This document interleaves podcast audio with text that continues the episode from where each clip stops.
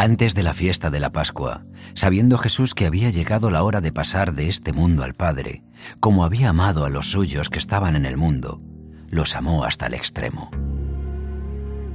Estaban cenando. Ya el diablo había suscitado en el corazón de Judas, hijo de Simón Iscariote, la intención de entregarlo.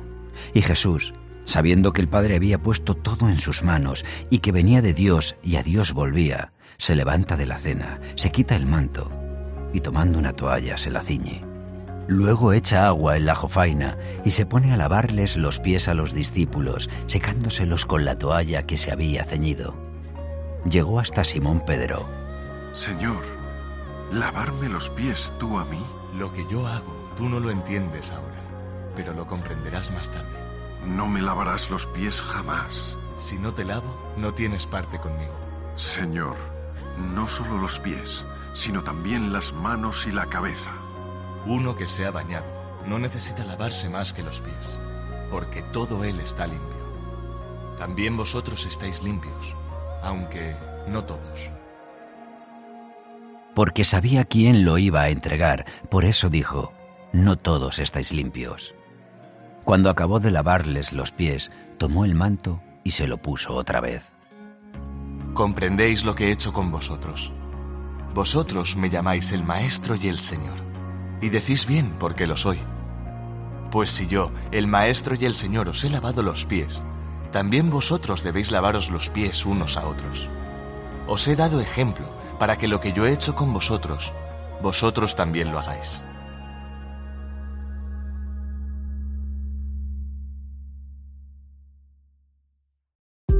Susurros de muerte y resurrección.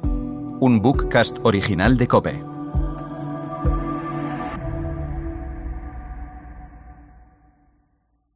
Prólogo.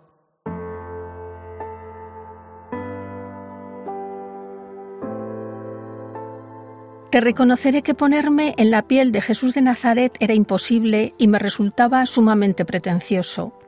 Pero en este bucas me he puesto ante un Dios hecho hombre que pasó voluntariamente por la experiencia más traumática del ser humano, la muerte. También me he puesto ante un Dios que resucitó y nos ganó y regaló la vida eterna. A lo largo de las ocho meditaciones he recordado a personas, unas más cercanas que otras, cuyas muertes he tenido el privilegio, sí, el privilegio, aunque te pueda sonar raro, de acompañar en proximidad y de las que he aprendido la naturalidad del último paso de esta vida. Sus vidas resonaban más o menos ordenadamente en sus mentes y en sus corazones, y eso me hizo pensar, hace ya algún tiempo, que Jesús en la cruz habría podido hacer lo mismo. Después de los latigazos, golpes, el casco de espinas cubriéndole la cabeza, el camino hasta el Calvario bajo el peso del travesaño de la cruz y la crucifixión, no creo que las fuerzas le dieran a Jesús para hablar alto y claro desde esa cruz que lo abrazaba y a la que abrazaba en una coreografía de amor y dolor.